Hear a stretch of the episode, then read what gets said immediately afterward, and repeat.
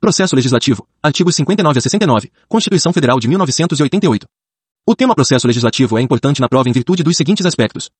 E, as questões sobre processo legislativo irão exigir conhecimento sobre os artigos 59 a 69 da Constituição Federal de 1988, que trazem regras sobre a elaboração de leis ordinárias, leis complementares, emendas constitucionais, medidas provisórias e leis delegadas. 2. O conhecimento das regras do processo legislativo da Constituição Federal de 1988 permite identificar inconstitucionalidades formais, isto é, vícios relacionados ao processo de elaboração de leis e atos normativos, os quais causam a nulidade da lei ou ato normativo criado.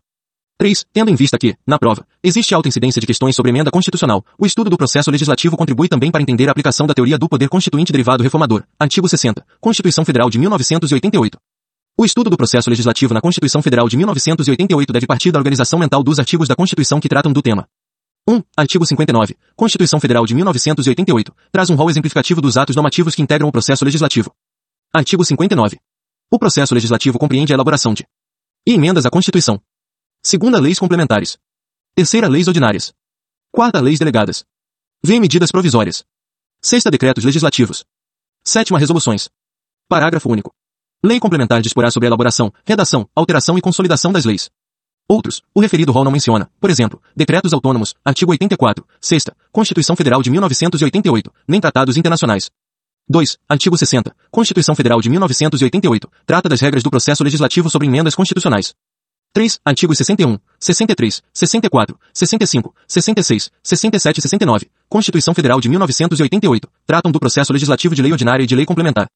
4. Artigo 62, Constituição Federal de 1988, trata do processo legislativo de medida provisória. 5. Artigo 68. Constituição Federal de 1988. Trata do processo legislativo de lei delegada. Resoluções. São atos normativos primários que se destinam a regular a matéria de competência da Câmara dos Deputados ou do Senado Federal. As resoluções desempenham, via de regra, efeitos internos a ambas as casas, como no caso de nomeação de servidores, aprovação de regimento interno, etc. Há, porém, exceções. Efeitos externos. Lei delegada. A delegação ao presidente da República terá a forma de resolução do Congresso Nacional, que especificará seu conteúdo e os termos de seu exercício. Artigo 68. 2 graus. Constituição Federal de 1988. Estabelecimento de alíquotas operações e prestações, interestaduais e de exportação, se dá por meio de resolução do Senado Federal, de iniciativa do Presidente da República ou de um terço dos senadores, aprovada pela maioria absoluta de seus membros. Suspensão de eficácia de lei ou ato normativo julgado inconstitucional pelo STF. Tal suspensão se dá por resolução do Senado Federal. Decreto Legislativo. São espécies legislativas destinadas a regular assuntos de competência exclusiva do Congresso Nacional, de acordo com o artigo 49 da Constituição Federal de 1988. E aprovar tratados, acordos ou atos internacionais que acarretem encargos ou compromissos gravosos ao patrimônio nacional. Segundo, autorizar o presidente da República a declarar guerra, a celebrar a paz, a permitir que forças estrangeiras transitem pelo território nacional ou nele permaneçam temporariamente, ressalvados os casos previstos em lei complementar. Terceiro, autorizar o presidente e o vice-presidente da República a se ausentarem do país, quando a ausência exceder a 15 dias. Quarta, aprovar o estado de defesa e a intervenção federal, autorizar o estado de sítio, ou suspender qualquer uma dessas medidas. V. Sustar os atos normativos do Poder Executivo que exorbitem do poder regulamentar ou dos limites de delegação legislativa. Sexta, mudar temporariamente sua sede. Sétima, fixar idêntico subsídio para deputados federais e senadores. Oitava, fixar os subsídios do presidente e do vice-presidente da República e dos ministros de Estado. Nona, julgar anualmente as contas prestadas pelo presidente da República e apreciar os relatórios sobre a execução dos planos do governo. X fiscalizar e controlar, diretamente, ou por qualquer de suas casas, os atos do Poder Executivo, incluídos os da administração indireta. X zelar pela preservação de sua competência legislativa em face da atribuição normativa dos outros poderes. 12. Apreciar os atos de concessão e renovação de concessão de emissoras de rádio e televisão. 13. Escolher dois terços dos membros do Tribunal de Contas da União. 14. Aprovar iniciativas do Poder Executivo referentes a atividades nucleares.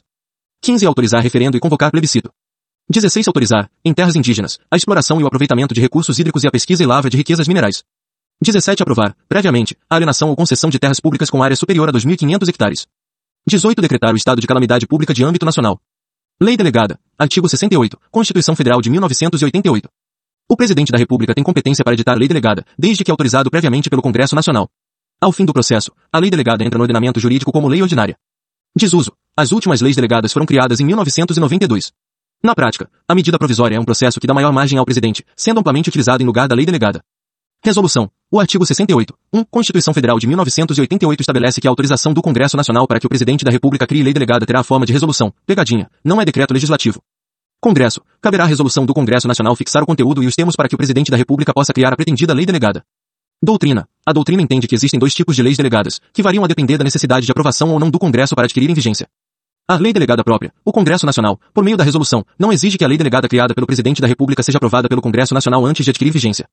B. Lei delegada imprópria, prevista no artigo 68, 3, Constituição Federal de 1988, é a lei delegada que, por força da resolução do Congresso Nacional, deverá ser aprovada pelo Congresso Nacional antes de adquirir vigência. Emenda. No caso de lei delegada imprópria, o Congresso Nacional não poderá emendar o projeto de lei delegada enviado pelo Presidente da República. Extrapolação. O artigo 49, v, Constituição Federal de 1988 prevê a realização do denominado controle político repressivo do Congresso Nacional no caso de o Presidente da República exorbitar os limites da delegação legislativa estabelecidos na resolução do Congresso Nacional. Esse controle é realizado por meio de decreto legislativo do Congresso Nacional que susta a lei delegada em vigor. Pegadinha. Pode-se sustar a lei delegada, em vigor, mas não projeto de lei delegada. O projeto pode não ser aprovado o ato de sustar, no entanto, é sempre repressivo, e não preventivo. Temas que não admitem lei delegada. Artigo 68. 1. Constituição Federal de 1988. O artigo 68. 1. Constituição Federal de 1988 prevê um rol de temas que não podem ser objeto de lei delegada. Dentre esses temas, vale destacar as seguintes matérias. A. Organização do Poder Judiciário e do Ministério Público, carreira e garantia de seus membros. D. Nacionalidade, cidadania, direitos individuais, políticos e eleitorais. C. Planos plurianuais, diretrizes orçamentárias e orçamentos. Artigo 68. As leis delegadas serão elaboradas pelo Presidente da República, que deverá solicitar a delegação ao Congresso Nacional. Um graus não serão objeto de delegação os atos de competência exclusiva do Congresso Nacional, os de competência privativa da Câmara dos Deputados ou do Senado Federal, a matéria reservada à lei complementar, nem a legislação sobre. E organização do Poder Judiciário e do Ministério Público, a carreira e a garantia de seus membros. Segunda nacionalidade, cidadania, direitos individuais, políticos e eleitorais. Terceira, planos plurianuais, diretrizes orçamentárias e orçamentos. 2 graus a delegação ao presidente da República terá a forma de resolução do Congresso Nacional, que especificará seu conteúdo e os termos de seu exercício. 3 graus se a resolução determinar a apreciação do projeto pelo Congresso Nacional, este a fará em votação única, vedada qualquer emenda. Lei delegada própria. Artigo 49. É da competência exclusiva do Congresso Nacional. Ver sustar os atos normativos do Poder Executivo que exorbitem do poder regulamentar ou dos limites de delegação legislativa. Medidas provisórias. Artigo 62. Constituição Federal de 1988. O artigo 62, caput, Constituição Federal de 1988 prevê que o Presidente da República tem competência para editar medidas provisórias, desde que observados dois pressupostos de edição, relevância e urgência. Cumulativos. Esses dois pressupostos para edição de medida provisória são cumulativos. Logo, o Presidente da República deverá considerar a existência de relevância e também de urgência para a criação de medida provisória. Não se admite a edição de medida provisória com vacatio legis, haja vista que somente é possível criar medida provisória diante de situações de urgência e relevância. Governadores. A jurisprudência do STF entende que, desde que exista previsão expressa na respectiva Constituição Estadual, o governador de Estado poderá editar medidas provisórias.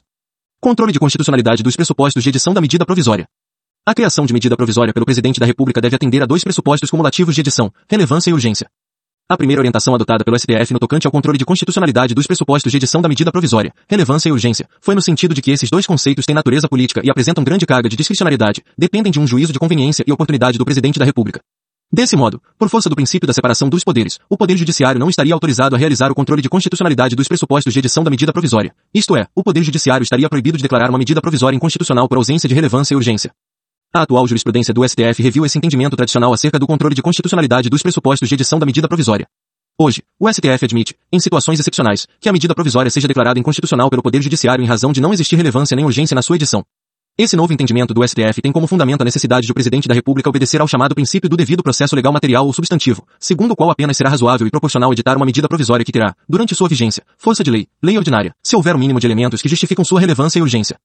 Princípio da razoabilidade determina que os agentes públicos e os poderes do Estado adotem padrões comportamentais esperados. Por isso muitos autores denominam o princípio da razoabilidade pelo nome de princípio da não surpresa. Princípio da proporcionalidade exige que os agentes públicos e os poderes do Estado atuem de modo adequado, compatibilizando as finalidades pretendidas e os instrumentos empregados para assegurar a concretização dessas finalidades.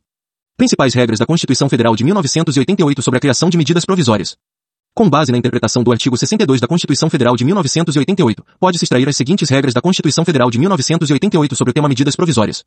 A. Artigo 62. 3. Constituição Federal de 1988 prevê que as medidas provisórias terão, desde a sua edição, força de lei e vigência de 60 dias, admitindo essa vigência uma única prorrogação por igual período. Assim, embora o prazo de vigência da medida provisória seja de 60 dias, o prazo de aplicação de uma medida provisória será de 120 dias, uma vez que se deve considerar o prazo de 60 dias de vigência e o prazo de 60 dias de prorrogação. B. Artigo 62. 7. Constituição Federal de 1988 determina que deverá ocorrer a prorrogação pelo prazo de 60 dias da aplicação da medida provisória caso, durante o período de vigência, a votação de conversão em lei não tiver sido encerrada nas duas casas do Congresso Nacional. C. Artigo 62. 8. Constituição Federal de 1988 prevê que a votação para a conversão em lei da medida provisória deve, obrigatoriamente, ser iniciada na Câmara dos Deputados. D. Artigo 62. 9. Constituição Federal de 1988 estabelece que a medida provisória irá ser apreciada por uma única comissão parlamentar antes de ser submetida à votação, em separado, no plenário de cada uma das casas legislativas. Trata-se de uma comissão mista de deputados e de senadores que tem como atribuição exclusiva apreciar e emitir pareceres sobre medidas provisórias. CCJ. A medida provisória não é apreciada pela Comissão de Constituição e Justiça da Câmara, nem pela do Senado. D. Artigo 62, 6. Constituição Federal de 1988, prevê o chamado regime de urgência no processo de votação de conversão em lei da medida provisória.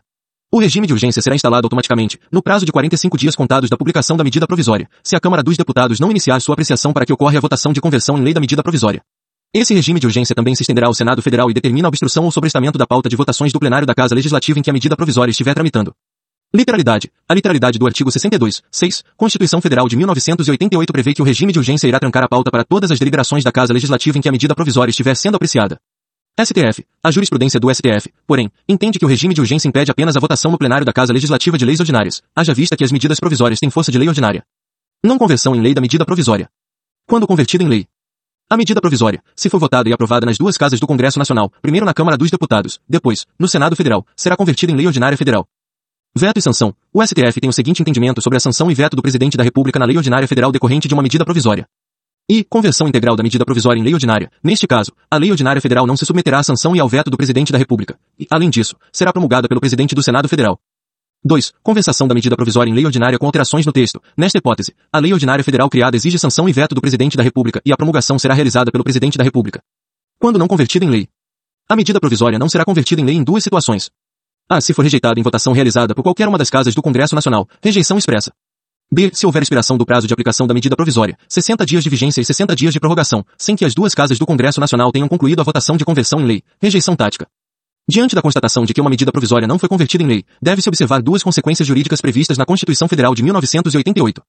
1. Artigo 62, 10, Constituição Federal de 1988, prevê que medida provisória rejeitada ou prejudicada em virtude do decurso de prazo, vigência mais prorrogação, apenas poderá ser representada na próxima sessão legislativa isto é, no próximo ano parlamentar, que se inicia no dia 2 de fevereiro de cada ano. Cuidado, não confundir legislatura. Artigo 44, parágrafo único, Constituição Federal de 1988, concessão legislativa. Artigo 57, caput, Constituição Federal de 1988. 2. Artigo 62, 3 graus e 11, Constituição Federal de 1988. No caso de não conversão em lei de uma medida provisória, o Congresso Nacional deverá expedir um decreto legislativo para disciplinar as relações jurídicas decorrentes do período em que essa medida provisória foi aplicada com força de lei.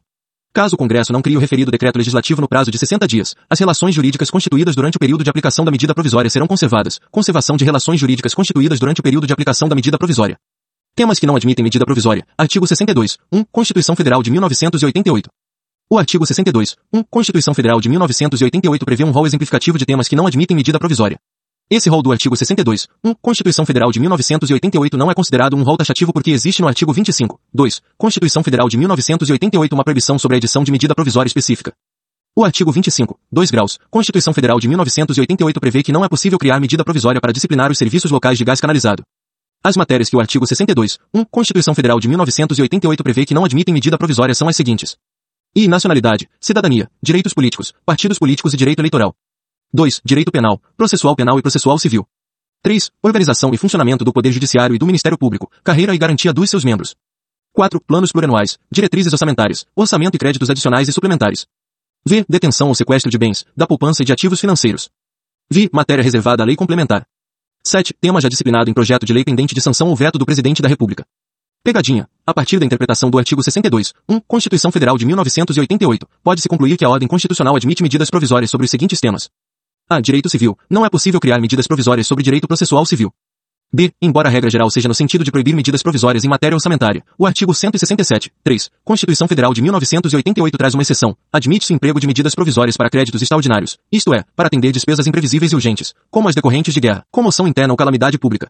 Cuidado! Os créditos adicionais, novas despesas que são incluídas na lei orçamentária, e os créditos suplementares, aumento de dotação orçamentária para atender despesas já previstas na lei orçamentária, não podem ser objeto de medida provisória.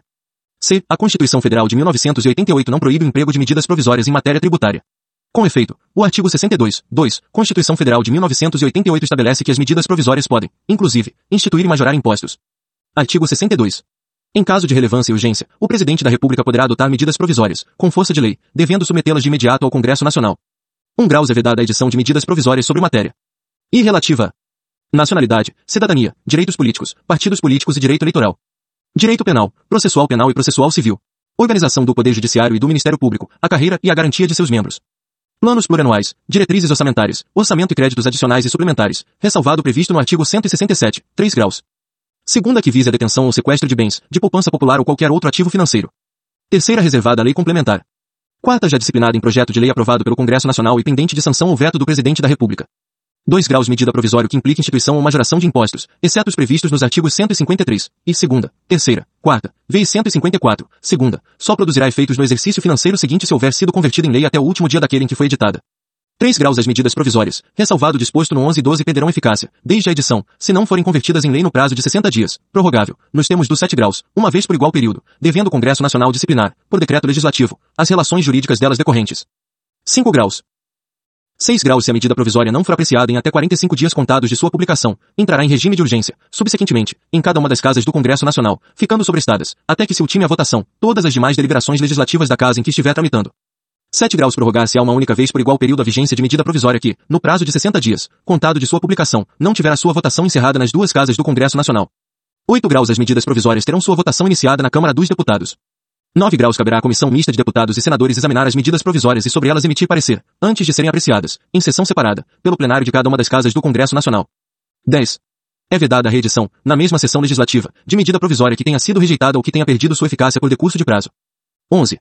Não editado o decreto legislativo a que se refere o 3 graus até 60 dias após a rejeição ou perda de eficácia de medida provisória, as relações jurídicas constituídas e decorrentes de atos praticados durante sua vigência conservassem por ela regidas. 12.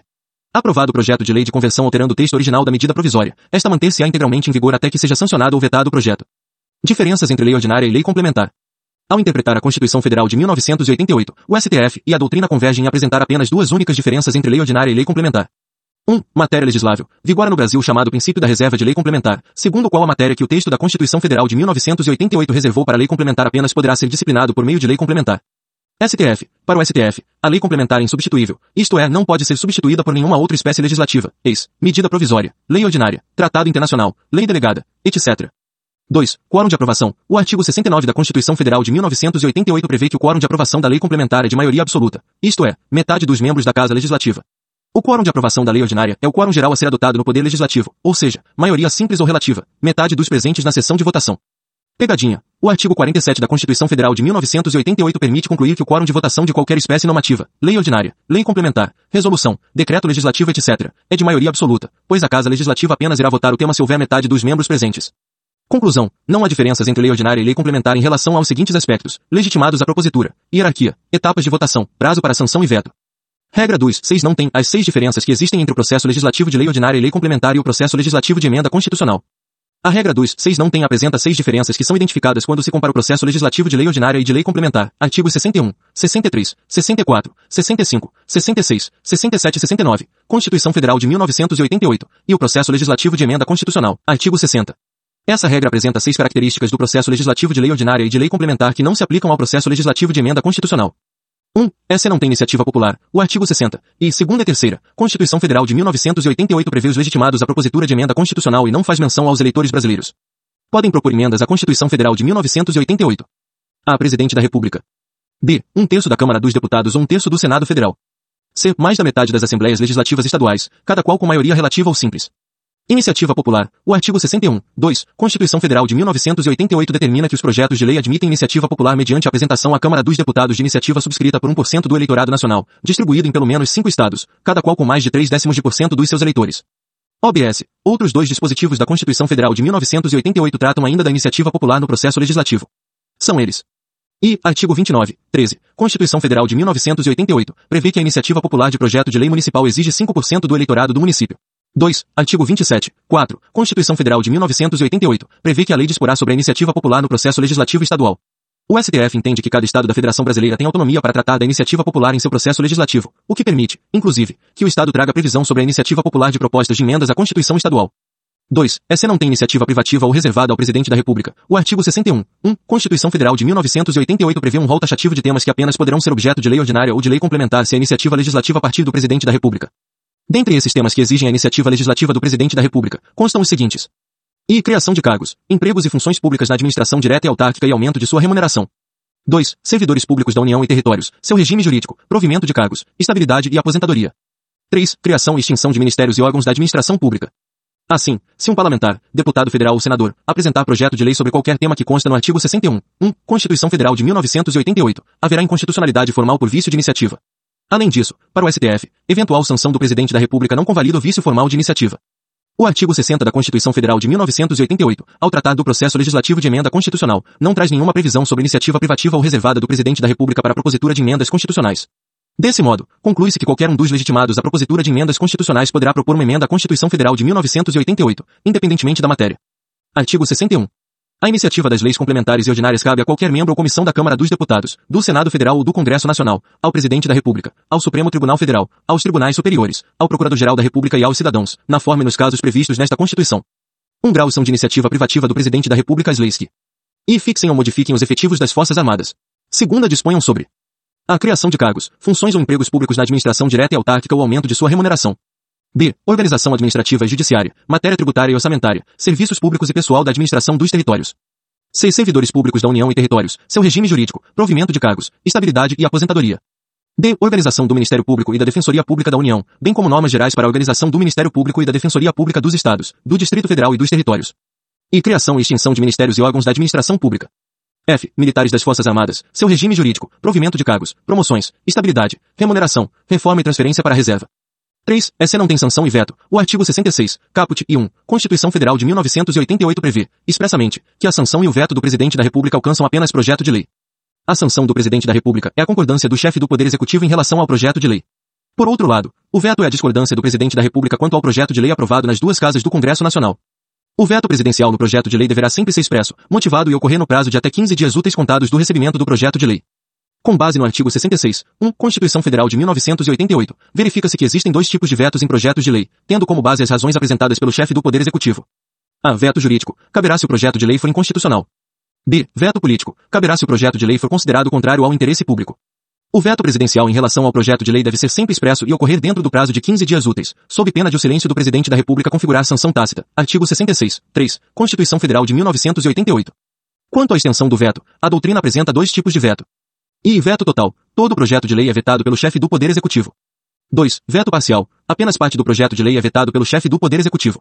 O artigo 66, 2, Constituição Federal de 1988 prevê que o veto parcial deverá alcançar o texto integral de artigo, inciso, parágrafo ou a linha. A sanção ou aquiescência do Presidente da República em relação ao projeto de lei ordinária ou projeto de lei complementar pode ocorrer de dois modos. A sanção expressa, se o Presidente da República manifestar sua concordância com o projeto de lei dentro do prazo de 15 dias úteis contados do recebimento do projeto de lei. B. Sanção tácita. Se o presidente da República ficar em silêncio por mais de 15 dias úteis, contados do recebimento do projeto de lei. Alcance. Todos os aspectos constitucionais desenvolvidos acima sobre a sanção e o veto não se aplicam às propostas de emenda constitucional. A sanção e o veto alcançam apenas projetos de lei. Artigo 66. A casa na qual tenha sido concluída a votação enviará o projeto de lei ao presidente da República, que, aquecendo, o sancionará. Um grau se o presidente da República considerar o projeto, no todo em um parte, inconstitucional ou contrário ao interesse público, vetá-lo-á total ou parcialmente, no prazo de 15 dias úteis, contados da data do recebimento, e comunicará, dentro de 48 horas, ao presidente do Senado Federal os motivos do veto. 2 graus o veto parcial somente abrangerá texto integral de artigo, de parágrafo, de inciso ou de alínea. 3 graus decorrido o prazo de 15 dias, o silêncio do presidente da República importará sanção. 4 graus o veto será apreciado em sessão conjunta, dentro de 30 dias a contar de seu recebimento, só podendo ser rejeitado pelo voto da maioria absoluta dos deputados e senadores. 5 graus se o veto não for mantido, será o projeto enviado, para promulgação, ao Presidente da República. 6 graus esgotados sem deliberação o prazo estabelecido no 4 graus, o veto será colocado na ordem do dia da sessão imediata, sobrestadas as demais proposições, até sua votação final. 7 graus se a lei não for promulgada dentro de 48 horas pelo Presidente da República. Nos casos dos 3 graus e 5 graus, o Presidente do Senado a promulgará, e se este não o fizer em igual prazo, caberá ao Vice-Presidente do Senado fazê-lo. 4. Essa não tem promulgação realizada pelo Presidente da República. O artigo 60. 3. Constituição Federal de 1988 prevê que as propostas de emendas constitucionais são promulgadas pelas mesas da Câmara dos Deputados e do Senado Federal, com o respectivo número de ordem. Vale lembrar que o Presidente da República não atua na sanção e no veto das propostas de emendas constitucionais, por isso a promulgação de emendas constitucionais é realizada pelas mesas das duas casas do Congresso Nacional. Propositura. No processo legislativo de emendas constitucionais, o Presidente da República tem apenas uma única atribuição. Ele é um dos legitimados à propositura de emendas à Constituição Federal de 1988. Promulgação. O artigo 66, 5 e 7, Constituição Federal de 1988 trata da promulgação de lei ordinária e lei complementar e estabelece a seguinte disciplina jurídica. Regra geral. Os projetos de lei ordinária e de lei complementar são promulgados pelo Presidente da República. Exceção. Se o Presidente da República não promulgar o projeto de lei em 48 horas, a promulgação será de competência do Presidente do Senado Federal. Caso esta autoridade não realize a promulgação em 48 horas, a promulgação do projeto de lei será feita pelo Vice-Presidente do Senado Federal. Pegadinha. O Presidente da Câmara dos Deputados não atua na promulgação de projetos de lei. 5. Essa não tem possibilidade de ser reapresentada na mesma sessão legislativa se for rejeitada. O artigo 60. 5. Constituição Federal de 1988 prevê que emendas constitucionais rejeitadas ou prejudicadas apenas poderão ser reapresentadas na próxima sessão legislativa, isto é, a partir do dia 2 de fevereiro do próximo ano. No que diz respeito aos projetos de lei, o artigo 67 da Constituição Federal de 1988 prevê outra disciplina jurídica. Regra geral, projeto de lei rejeitado deve ser reapresentado na próxima sessão legislativa. Exceção, maioria absoluta de qualquer uma das casas do Congresso Nacional poderá reapresentar projeto de lei rejeitado na mesma sessão legislativa. 6. SE não tem casa iniciadora, nem tem casa revisora, ao interpretar o artigo 61, 2, artigo 64 e artigo 65 da Constituição Federal de 1988, o STF firmou a seguinte orientação sobre o processo legislativo de leis ordinárias e de leis complementares. Regra geral, a Câmara dos Deputados é a casa iniciadora e o Senado Federal é a casa revisora dos projetos de lei. Exceção, se o projeto de lei for proposto por senador ou comissão do Senado Federal, o Senado Federal será a casa iniciadora e a Câmara dos Deputados será a casa revisora. Prevalência. Definir a casa iniciadora e a casa revisora no processo legislativo de lei ordinária e de lei complementar é relevante em virtude do previsto no artigo 65, parágrafo único, Constituição Federal de 1988, que consagra o princípio da prevalência de vontade da casa iniciadora. Assim, qualquer alteração realizada pela casa revisora apenas será mantida no projeto de lei se houver concordância da casa iniciadora. S. O artigo 60 da Constituição Federal de 1988, ao tratar do processo legislativo de emenda constitucional, não prevê casa iniciadora e casa revisora, e esse dado traz duas consequências jurídicas, a saber, a. A proposta de emenda constitucional pode ser apresentada, indistintamente, na Câmara dos Deputados ou no Senado Federal. B. A deliberação da proposta de emenda constitucional exige o consenso entre as duas casas legislativas. Artigo 61. A iniciativa das leis complementares e ordinárias cabe a qualquer membro ou comissão da Câmara dos Deputados, do Senado Federal ou do Congresso Nacional, ao Presidente da República, ao Supremo Tribunal Federal, aos Tribunais Superiores, ao Procurador-Geral da República e aos cidadãos, na forma e nos casos previstos nesta Constituição. Segundo a iniciativa popular pode ser exercida pela apresentação à Câmara dos Deputados de projeto de lei subscrito por, no mínimo, 1% do eleitorado nacional, distribuído pelo menos por cinco estados, com não menos de 3 décimos por cento dos eleitores de cada um deles. Artigo 64. A discussão e votação dos projetos de lei de iniciativa do Presidente da República, do Supremo Tribunal Federal e dos Tribunais Superiores terão início na Câmara dos Deputados. 1 graus o Presidente da República poderá solicitar urgência para apreciação de projetos de sua iniciativa. 2 graus. No caso de 1 graus, a Câmara dos Deputados e o Senado Federal não se manifestarem sobre a proposição, cada qual sucessivamente, em até 45 dias, sobrestassem todas as demais deliberações legislativas da respectiva casa, com exceção das que têm um prazo constitucional determinado, até que se ultime a votação. 3 graus apreciação das emendas do Senado Federal pela Câmara dos Deputados face-á no prazo de 10 dias, observado quanto ao mais o disposto no parágrafo anterior. Sobrestassem todas as demais deliberações legislativas da respectiva casa, com exceção das que têm um prazo constitucional determinado, até que se ultime a votação. 4 graus Os prazos do 2 graus não correm nos períodos de recesso do Congresso Nacional, nem se aplicam aos projetos de código. Artigo 65. O projeto de lei aprovado por uma casa será revisto pela outra, em um só turno de discussão e votação, e enviado à sanção ou promulgação, se a casa revisora o aprovar, ou arquivado, se o rejeitar. Parágrafo único. Sendo o projeto emendado, voltará à casa iniciadora. Legitimados à propositura. Os legitimados à propositura de lei ordinária e de lei complementar estão previstos no artigo 61, caput, Constituição Federal de 1988, são eles. E membro ou comissão da Câmara dos Deputados, Senado Federal ou Congresso Nacional. 2. Presidente da República. 3. STF Tribunais Superiores, STJ, TSE, TST e STM. 4. Procurador-Geral da República. V. Cidadãos.